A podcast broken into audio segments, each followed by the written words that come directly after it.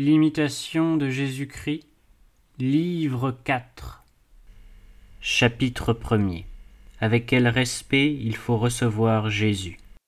Voix du disciple. Le Fils. Ce sont là vos paroles, ô Jésus, vérité éternelle, quoiqu'elle n'ait pas été dite dans le même temps et qu'elle ne soit pas écrite dans le même lieu. Et puisqu'elles viennent de vous, et qu'elles sont véritables, je dois les recevoir toutes avec une foi pleine de reconnaissance. Elles sont de vous, car c'est vous qui les avez dites, mais elles sont aussi à moi, parce que vous les avez dites pour mon salut. Je les reçois avec joie de votre bouche, afin qu'elles se gravent profondément dans mon cœur. Ces paroles pleines de tant de bonté, de tendresse et d'amour m'animent, mais la pensée de mes crimes m'effraye et ma conscience impure m'éloigne d'un mystère si saint. La douceur de vos paroles m'attire, mais le poids de mes péchés me retient. Vous m'ordonnez d'aller à vous avec confiance, si je veux avoir part avec vous, et de me nourrir du pain de l'immortalité, si je veux obtenir la vie et la gloire éternelle. Venez, dites-vous, venez à moi, vous tous qui souffrez et qui êtes oppressés, et je vous ranimerai. Ô douce et aimable parole à l'oreille d'un pécheur. Vous invitez, Seigneur mon Dieu, le pauvre et l'indigent à la participation de votre corps sacré. Mais qui suis-je, Seigneur, pour oser m'approcher de vous? Voilà que les cieux des cieux ne peuvent vous contenir, et vous dites, Venez tous à moi. D'où vient cette miséricordieuse condescendance, une si tendre invitation? Comment oserais-je aller à vous, moi qui ne sens en moi-même aucun bien qui puisse me donner quelque confiance? Comment vous recevrai-je en ma maison, moi qui ai si souvent outragé votre bonté? Les anges et les archanges vous adorent en tremblant, les saints et les justes sont saisis de frayeur, et vous dites Venez tous à moi. Si ce n'était vous qui le dites, Seigneur, qui pourrait le croire?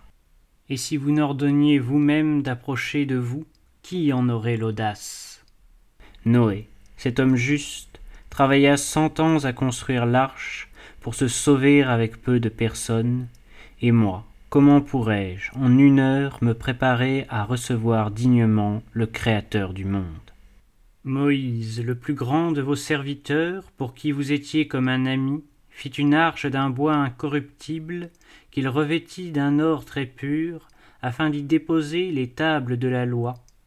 Et moi, vile créature, j'oserais recevoir si facilement le fondateur de la loi et l'auteur de la vie Salomon, le plus sage des rois d'Israël, employa sept ans à élever un temple magnifique à la gloire de votre nom. Il célébra pendant huit jours la fête de sa dédicace. Il offrit mille hosties pacifiques, et, au son des trompettes, au milieu des cris de joie, il plaça solennellement l'arche d'alliance dans le lieu qui lui était préparé. Et moi, misérable que je suis et le plus pauvre des hommes, comment vous introduirai-je dans ma maison, moi qui sais à peine employer pieusement une demi-heure? Et plût à Dieu que j'eusse une seule fois employé dignement un moindre temps encore. Ô mon Dieu, que n'ont point fait ces saints hommes pour vous plaire, et combien, hélas, ce que je fais est peu. Combien est court le temps que je consacre à me préparer à la communion. Rarement suis-je bien recueilli, plus rarement suis-je libre de toute distraction. Et certes, en votre divine et salutaire présence, nulle pensée profane ne devrait s'offrir à mon esprit, nulle créature ne devrait l'occuper, car ce n'est pas un ange, mais le Seigneur des anges que je dois recevoir en moi. Quelle distance infinie d'ailleurs entre l'arche d'alliance avec ce qu'elle renfermait, et votre corps très pur avec ses ineffables vertus, entre les sacrifices de la loi, figure du sacrifice à venir, et la véritable hostie de votre corps, accomplissement de tous les anciens sacrifices. Pourquoi donc ne suis-je pas plus enflammé en votre adorable présence?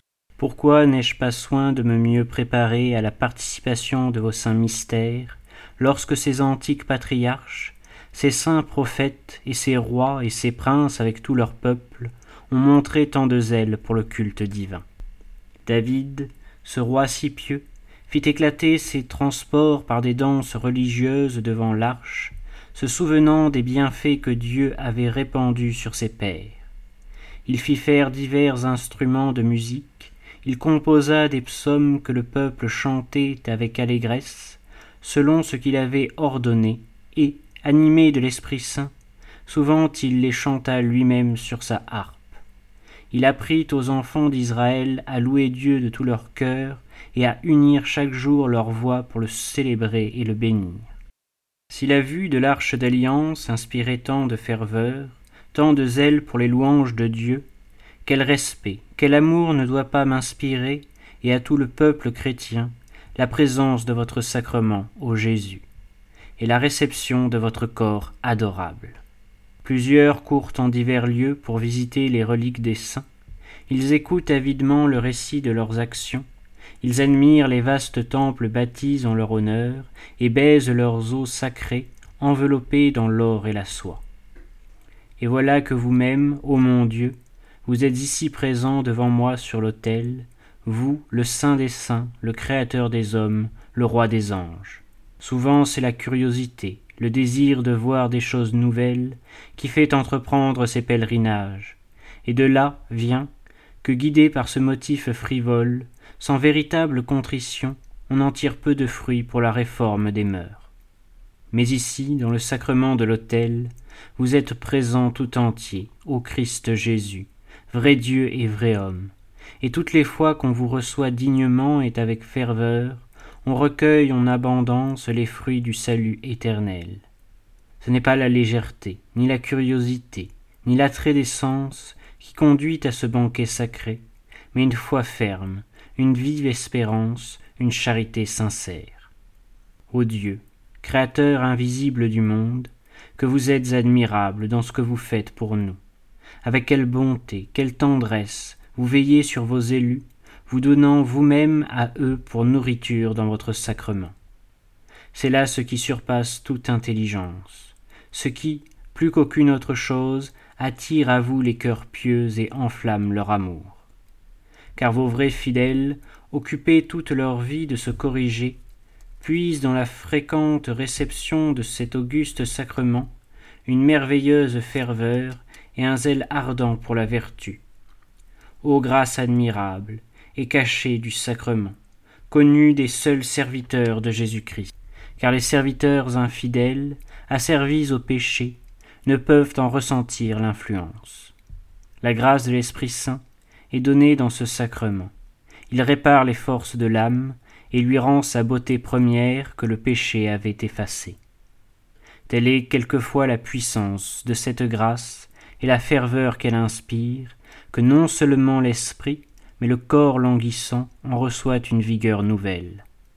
Et c'est pourquoi nous devons déplorer avec amertume la tiédeur et la négligence qui affaiblissent en nous le désir de recevoir Jésus-Christ, unique espérance des élus et leur seul mérite.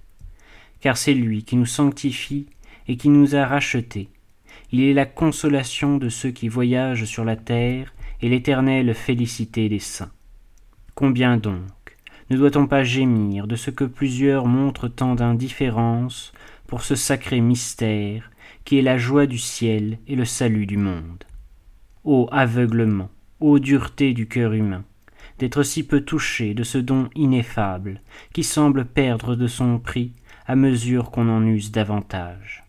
Si cet adorable sacrement ne s'accomplissait qu'en un seul lieu, et qu'un seul prêtre dans le monde entier consacra l'hostie sainte, avec quelle ardeur les hommes n'accouraient-ils pas en ce lieu vers ce prêtre unique pour voir célébrer les saints mystères Mais il y a plusieurs prêtres, et le Christ est offert en plusieurs lieux, afin que la miséricorde et l'amour de Dieu pour l'homme éclatent d'autant plus que la sainte communion est plus répandue dans le monde.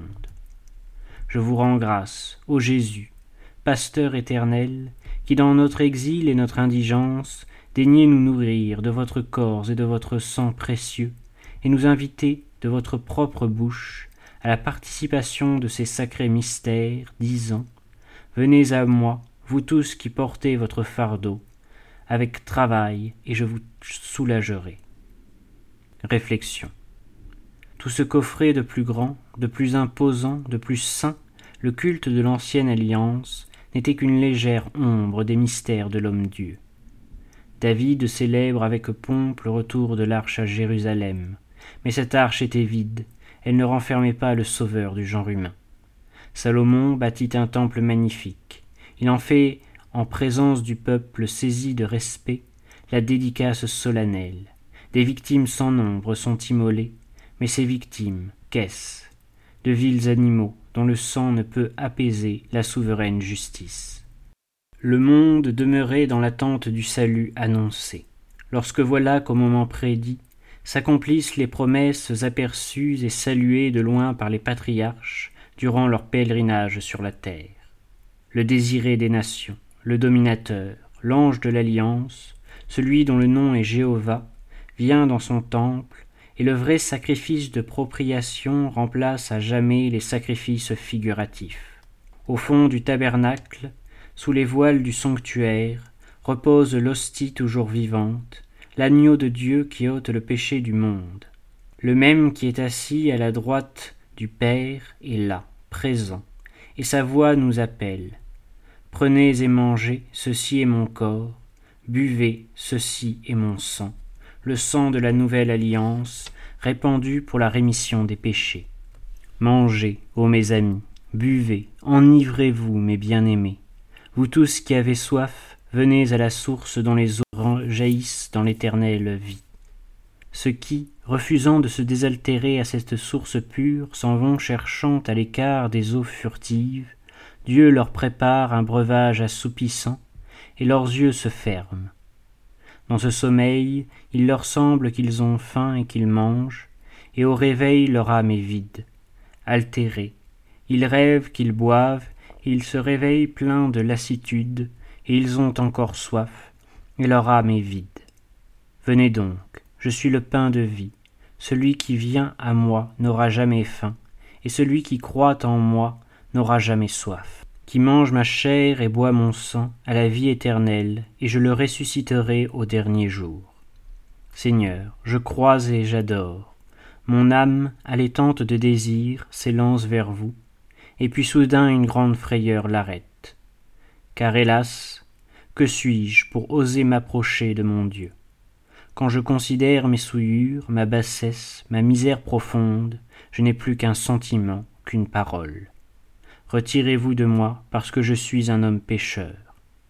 Cependant, ô Jésus, ce sont les pécheurs que vous êtes venus appeler, et non pas les justes.